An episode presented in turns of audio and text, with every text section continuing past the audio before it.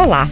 Os textos e as narrativas sempre existiram. Num tempo mais antigo, em que a maioria das pessoas não tinha acesso à escola para aprender a ler, as narrativas eram contadas em voz alta. Eram textos orais, recitados de cor, ditos, cantados ou declamados. Muitas vezes essas narrativas ou histórias eram em verso, porque era assim mais fácil fixar, acertando as rimas com um certo ritmo do dizer. Quando se reuniam as pessoas para ouvir as cantilenas, era também um momento privilegiado para passar ensinamento. Assim, vemos que estas narrativas traziam quase sempre consigo uma mensagem ou conselho, a chamada moral da história. A história que trazemos hoje atravessou os tempos e faz parte da chamada sabedoria popular, pois, criando uma ação com três personagens, leva-nos a refletir sobre a forma como agimos em público, muitas vezes organizando a nossa vida para evitar as críticas, para agradar aos outros. Vamos então ouvir a história do velho, o rapaz e o burro.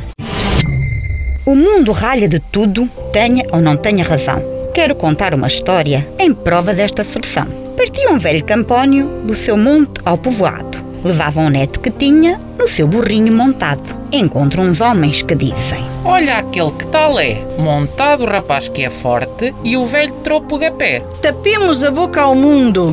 O velho disse: Rapaz, desce do burro que eu monto e vem caminhando atrás. Monta-se, mas dizer ouve. Que patetice tão rata, o tamanhão de burrinho e o pobre pequeno à pata. Eu me apeio.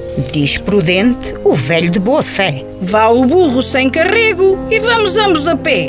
Apeiam-se e outros lhe dizem: Toleirões, calçando a lama, de que lhes serve o burrinho? Dormem com ele na cama? Rapaz, diz o bom do velho, se dirmos a pé murmuram, ambos no burro montemos, a ver se ainda nos censuram. Montam, mas ouvem de um lado. Apêem, salmas de breu. Querem matar o burrinho? Aposto que não é seu. Vamos ao chão, diz o velho. Já não sei o que é de fazer. O mundo está de tal sorte que não se pode entender. É mau se monto no burro. Se o rapaz monta, mau é. Se ambos montamos, é mau. E é mau se vamos a pé. De tudo me tem enralhado. Agora que mais nos resta? Peguemos no burro às costas, façamos ainda mais esta. Pegam no burro, o bom velho pelas mãos o ergue do chão. Pega-lhe o rapaz nas pernas e assim caminhando vão. Olhem dois loucos varridos. Ouvem com grande sussurro. Fazendo o mundo às avessas, tornados burros do burro.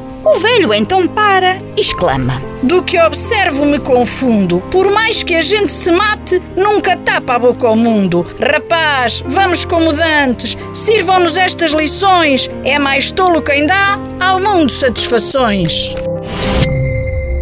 Que tal? Gostaram? Compreenderam a mensagem? Se pensarmos de uma forma moderna, todas aquelas opiniões e críticas podem ser os comentários atuais das redes sociais a uma publicação de alguém. Por mais que tentemos agradar aos outros, não conseguiremos nunca evitar as críticas. Naqueles tempos antigos, este era já um problema sentido e a sabedoria popular tinha criado as suas respostas, que são as mesmas da psicologia. Devemos viver segundo as nossas ideias e convicções, fazer o que consideramos certo e não organizar a nossa vida para agradar aos outros. Até porque não é possível contentar todo o mundo. Há diferentes versões desta narrativa, em prosa e em verso, provando que ela era muito popular e que ainda hoje está atual. Esta versão foi recolhida por José Vial Montinho e publicada no livro Português das Fábulas. Esperemos que tenham gostado.